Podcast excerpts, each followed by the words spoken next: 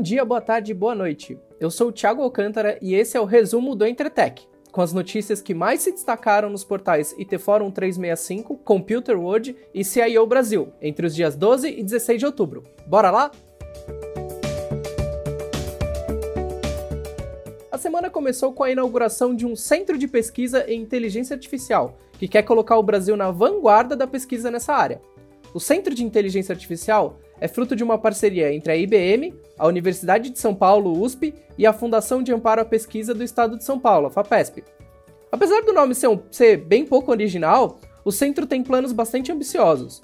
Desenvolver pesquisa de ponta em inteligência artificial aqui no Brasil. Para isso, a iniciativa se propôs a resolver problemas com grande impacto social e econômico. O que isso significa, você pode estar se perguntando?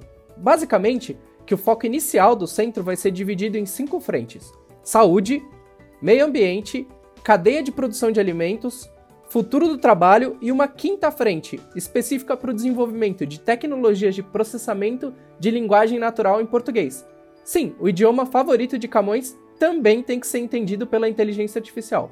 O espaço deve iniciar suas atividades de forma remota por conta da pandemia, mas já temos mais de 70 pesquisadores trabalhando nessas áreas que eu acabei de comentar. A ideia é encontrar formas de usar a inteligência artificial para melhorar a vida de todos nós.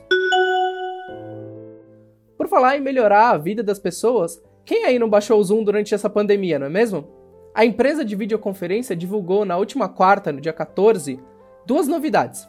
A primeira foi a criação de uma plataforma específica para hospedar eventos online, chamada de OnZoom. A ideia deve ser unir o útil ao lucrativo, já que diversas plataformas de compra de ingresso e gestão de eventos como a brasileira Simpla uh, formaram parcerias com o Zoom para fornecer serviço de live streaming e viabilizar eventos. Agora, a empresa que bombou no começo da pandemia quer oferecer uma solução mais completa e fluida. Afinal de contas, o distanciamento social ainda é bastante recomendado. Se você puder, fique em casa.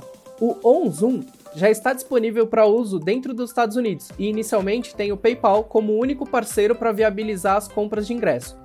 Mas novas operadoras devem chegar em breve e a gente aposta que o serviço também vem para o Brasil.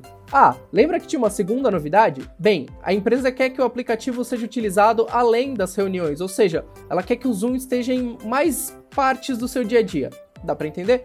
O Zoom for Apps, ou os apps para os mais íntimos, promete fazer com que o serviço de chamada seja integrado a mais de 35 parceiros. Dentre eles, alguns bem famosos no mundo corporativo, como Trello, Slack, ServiceNow, Salesforce e Coursera.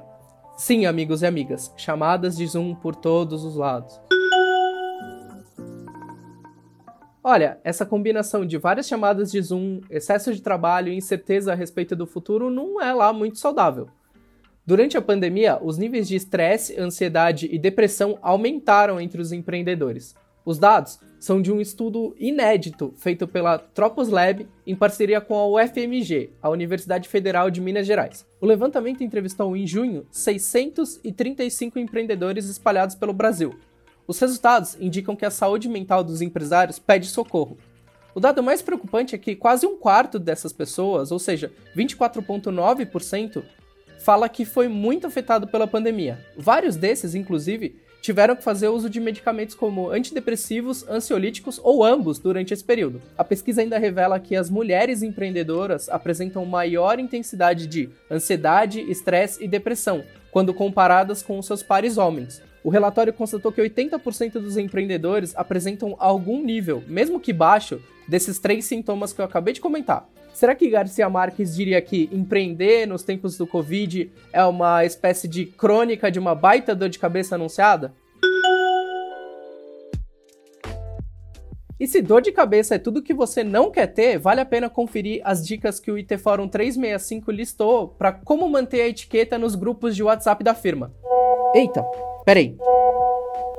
Voltei. Agora, se você está buscando um novo emprego para chamar de seu, o lugar certo para visitar é a Computer World. Toda semana a nossa equipe faz uma mega curadoria das melhores vagas no mercado de TI. Passa lá e boa sorte no novo cargo.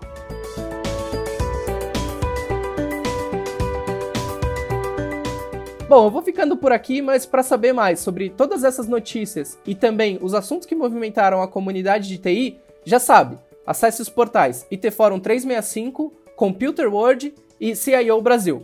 Obrigado pela sua paciência, fique em casa e a gente se fala na semana que vem.